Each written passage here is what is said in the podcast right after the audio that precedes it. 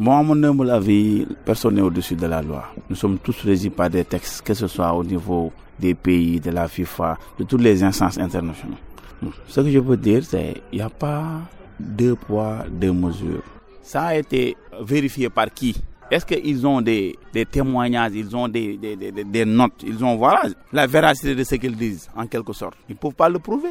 Ils peuvent pas, c'est des accusations fausses, à mon humble avis. C'est des accusations fausses qu'ils ont portées sur sa personne. Les principaux condamnés ne sont pas du tout français, ou bien en fait, ce ne sont pas en fait des gens pro-occidentaux. Je pense qu'il y a un conflit entre l'Occident et le tiers-monde. Pas seulement le tiers-monde, mais aussi avec les Russes. Entre l'Occident et les Russes, bon, les Africains sont pour moi en quelque sorte victimes de ce conflit. D'après ce que j'ai entendu, il n'a pas réfuté carrément les faits, mais il s'est expliqué, puisque l'argent ne lui a pas, ne lui a pas été destiné directement, c'était pour financer, je pense, d'autres activités. L'Afrique en particulier, on a entendu plusieurs scandales concernant le sport, la gestion du sport. Donc euh, cela aussi peut impacter ça. Concernant le dossier Lamidjak, euh, c'est un dossier très complexe.